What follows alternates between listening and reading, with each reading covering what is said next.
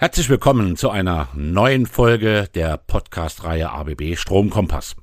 Mein Name ist Stefan Klein und heute wollen wir uns mal mit dem Thema Not- und Sicherheitsbeleuchtung auseinandersetzen. Dazu betrachten wir mal die wichtigsten Punkte bei der Installation. Was gilt es zu beachten?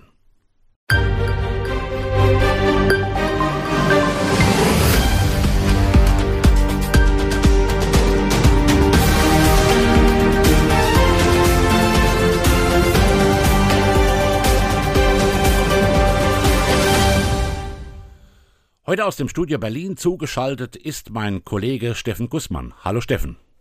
Guten Morgen Stefan, herzliche Grüße aus dem Hauptstadtstudio zurück nach Mannheim. Ja, vielen Dank, dass du heute da bei uns bist und wir wollen mal sehen, was hier es zu beachten gilt bei der Sicherheitsbeleuchtung, bei der Notbeleuchtung.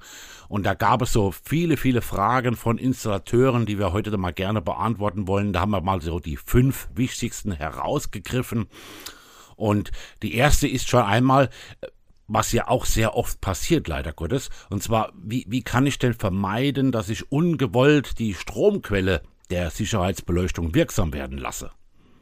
Ja, also das ist ein Fall, der immer wieder eintritt. Ähm, zum Beispiel bei einer Werkstatt oder bei einer Lagerhalle, dass dann am Freitag nach Feierabend sozusagen der Letzte, der den Arbeitsplatz verlässt, äh, in Richtung Wochenende einmal den Hauptschalter der Stromzufuhr äh, ausschaltet und damit entweder das komplette Gebäude oder auch äh, den Bereich abschaltet. Und äh, jetzt haben wir äh, die Notbeleuchtung, die, wenn sie dann in Einzelbatterie, äh, Einzelbatterieleuchten ausgeführt ist, dann gehen die automatisch in den Notbetrieb. Ähm, die halten dann genau diese Überbrückungszeit, äh, die sie aushalten müssen, zum Beispiel drei Stunden, und dann sind die Akkus leer. Das ist aber von der Norm verboten. Das ist zu vermeiden, dass man äh, dies tut, weil es hat ja folgendes Problem dann, wenn am Montag es wieder startet. Am Montag früh, der Erste, der dann kommt, der schaltet den Hauptschalter wieder ein. Dann geht auch die Notbeleuchtung wieder in Betrieb, aber Jetzt müssen erstmal die Akkus wieder geladen werden und das kann bis zu 24 Stunden dauern. Wenn wir in dieser Zwischenzeit, wo die Akkus voll, wieder vollgeladen werden, einen Notfall haben, dann werden die Akkus nicht die vorgeschriebene Überbrückungszeit schaffen. Und äh, wenn der Notfall relativ früh eintritt, dann sind die eventuell nur ein paar Minuten an und das geht dann zu Lasten der Sicherheit, äh, weil dann bei einem wirklichen Stromausfall halt eventuelle Besucher aus dem Gebäude den Weg nicht mehr herausfinden, weil sie einfach die Leuchten nicht sehen können. Bei ABB gibt's für sowas zum Beispiel auch überwachte Systeme. Da kann man solche Funktionen programmieren, sodass die Leuchten entsprechende Befehle bekommen, bevor der Hauptstrom abgeschaltet wird und dann werden auch die Leuchten im Vorfeld abgeschaltet und gehen nicht in den Notbetrieb und am Montag früh, wenn der Hauptstrom wieder eingeschaltet sind, sind die Akkus immer noch vollgeladen. Ja, ich kann mir auch gut vorstellen, dass natürlich bei so einer Schaltung, wenn da jedes Mal die Notbeleuchtung dann aktiviert wird, das natürlich auch auf die Lebensdauer der Leuchten geht. Richtig, das geht auf die Lebensdauer der Leuchten, es geht auch auf die Lebensdauer der Akkus. Es gibt ja ein spezielles Ladeverfahren, ähm, das dort angewandt wird und äh, das ist abgestimmt darauf, dass die Akkus so lang wie möglich halten. Ah ja, müssen denn die Rettungszeichenleuchten im Dauerbetrieb geschaltet werden? Ja, unbedingt, Stefan. Ähm, es ist ja so, wir haben ja Rettungszeichenleuchten, die die Wege anzeigen, durch die wir äh, dann den Weg nach draußen finden in so einem Gebäude. Wir müssen ja immer davon ausgehen, dass dort Menschen sind, die sich nicht auskennen. Wenn wir an einem helllichten Tag zum Beispiel in einem Einkaufszentrum sind, dann gibt's ganz viele konkurrierende Beleuchtungen. Das sind die Werbeleuchten, das sind diverse Bildschirme, die dort laufen und so weiter und so fort, dann scheint vielleicht auch die Sonne rein. Und wenn es jetzt in so einem Gebäude zu einer Havarie kommt, die äh, eine Evakuierung erfordert, heißt das ja nicht zwingend, dass der Strom gleichzeitig mit ausfallen muss. Und aus dem Grund müssen dann, obwohl dort die volle Beleuchtung in dem Gebäude ist, müssen die Rettungszeichenleuchten daraus noch hervorstechen und erkannt werden. Und aus dem Grund müssen diese Rettungszeichenleuchten zwingend in Dauerbetrieb geschaltet werden, damit man sie auch entsprechend erkennen kann. Die Sicherheitsleuchten, die die Rettungswege beleuchten, die können in Bereitschaftsschaltung bleiben, weil die müssen ja wirklich nur dann in Betrieb gehen, wenn wirklich der Strom ausfällt und die Rettungswege eben nicht durch die Allgemeinbeleuchtung, äh, die da irgendwo ist und andere Dinge ähm, beleuchtet werden. Ja, ich gehe mal davon aus, du hast das Wort Norm jetzt schon ein paar Mal so ein bisschen erwähnt. Ähm, die Norm gibt uns ja auch sicherlich vor, wo denn diese hervorzuhebenden Stellen liegen. Ja, also die Norm nimmt diesen Begriff, das hast du sehr gut, äh, ist ein sehr guter Einwurf. Äh, die Norm nimmt diesen Begriff hervorzuhebende Stellen.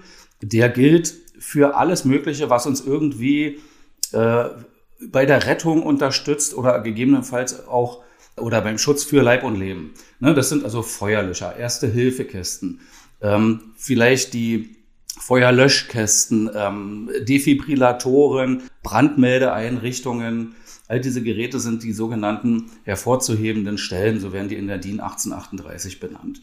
Und die müssen nochmal extra beleuchtet werden. Das heißt, ähm, wir haben ja sonst die Vorgabe, dass ein Rettungsweg mit einem Lux auf dem Fußboden beleuchtet werden muss, dass man sich da entsprechend äh, orientieren kann und wenn dort eine Stufe ist oder irgendwas im Weg liegt, dass man das erkennen kann und äh, da nicht dann noch mehr Probleme bekommt.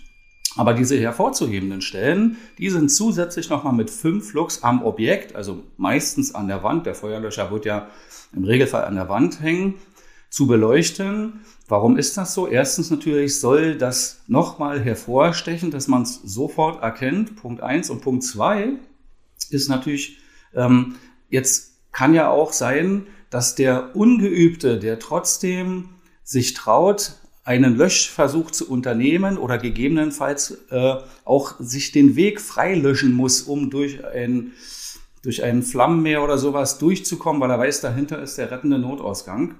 Und dafür muss er den Feuerlöscher zum Beispiel ja in Betrieb nehmen. Und hierzu braucht er diese fünf Lux an der Wand, damit er gegebenenfalls auch diese Bildchen, Piktogramme, die da drauf sind, noch kurz lesen kann, um dann zu wissen, ja, ich muss hier den Splint ziehen, ich muss äh, den Hebel drücken und dann entsprechend kann er da äh, zur Gefahrenabwehr beitragen. Ja. Wichtig ist also, dass schon während der Planung eines Gebäudes, egal ob jetzt Neubau oder dann auch während der Planung für eine Renovierung, diese Stellen im Vorfeld schon definiert werden. Dafür gibt es ja Brandschutzkonzepte, Sicherheitskonzepte. Dann nämlich kann auch der Elektroplaner äh, dort an diese Stelle, wo dann diese Leuchte hin muss, wo dann darunter der Feuerlöscher hängt, entsprechend dafür sorgen, dass es dann da auch eine Netzleitung gibt, um die Leuchte dort einfach zu installieren. Das ist oftmals das Problem, dass dann erst im Nachgang bei Abnahmen oder bei Rundgängen durch die Feuerwehr oder sonst was dann festgestellt wird, hier fehlen diese Leuchten und dann muss mit Aufputzlösungen oder mit hohem Aufwand im Nachgang dann noch irgendwie dafür gesorgt werden, dass an die Stelle ein Netz kommt und da muss dann noch eine Leuchte installiert werden. Das kann man vermeiden, wenn man im Vorfeld darüber nachdenkt. Ja, also das ist ein ganz, ganz wichtiger Punkt, dass man hier in der Vorplanung, in der Vorbereitungsphase dann auch das alles vermeidet, diese Fehler, um hier natürlich auch ähm, ja nicht eine unschöne Installation am Schluss zu hinterlassen. Ähm, Reichen denn nicht auch dann fluoreszierende Schilder aus? Naja, also ja und nein. Diese Frage kommt immer wieder, äh, wenn eben an der Stelle, wo dort äh, etwas zu machen ist, kein Netzanschluss vorhanden ist. Aber da hat die Norm nachgelegt und inzwischen ist es so, dass äh, fluoreszierende Schilder gegenüber hinterleuchteten Rettungszeichen bzw. Rettungszeichenleuchten einfach zwei Nachteile haben. Der erste Nachteil ist, die Norm fordert, dass die Schilder zur Rettungswegkennzeichnung durch eine Sicherheitsleuchte beleuchtet werden müssen. Das bedeutet, diese Leuchte muss also im Umkreis von zwei Metern von diesem Schild sein. Wenn man also wirklich da, wo das Schild hin muss, wo der Hinweis sein muss, hier geht der Rettungsweg entlang, ähm, kein Netz da ist, muss diese Leuchte im Umkreis von zwei Metern von diesem Schild sein. Und das heißt, man benötigt also das Schild und man benötigt die, Netz, die Sicherheitsleuchte, man benötigt einen Netzanschluss. Damit sind diese Kosteneinsparungen eigentlich, die man früher da mal hatte, hinfällig. Der zweite Punkt ist, es gibt den sogenannten Distanzfaktor. Dieser dient zur Berechnung der Erkennungsweite von den äh, Schildern und bei fluoreszierenden Schildern wird dieser Distanzfaktor mit 100 angegeben. Bei hinterleuchteten Rettungszeichen ist dieser Distanzfaktor 200. Das bedeutet, ein 10 cm hohes Piktogramm ist als Rettungszeichen Leuchte 20 Meter erkennbar, aber so ein fluoreszierendes Schild in 10 cm Höhe ist nur 10 Meter erkennbar. Und wenn jetzt der Rettungsweg, also der Flur zum Beispiel 11 Meter lang ist, benötigen wir dann zwei Schilder und zwei Sicherheitsleuchten natürlich, wie wir ja wissen, die dann diese Schilder beleuchten müssen. Wenn wir Rettungszeichenleuchten einsetzen, würde in dem Fall 11 Meter langer Flur nur eine benötigt werden. Daher ist also der Kostenaufwand oftmals geringer, wenn wir gleich hinterleuchtete Rettungszeichen nehmen. Ja, also ein ganz, ganz wichtiger Punkt, dass man hier bei der Installation die Vorgaben der Norm auch entsprechend beachtet und das auch berücksichtigt. Ähm, bei Betreiben dieser Anlagen, wie und wann muss so eine Notbeleuchtung überprüft werden? An was kann man sich da festhalten? Ich denke mal, da gibt es auch eine Norm dazu.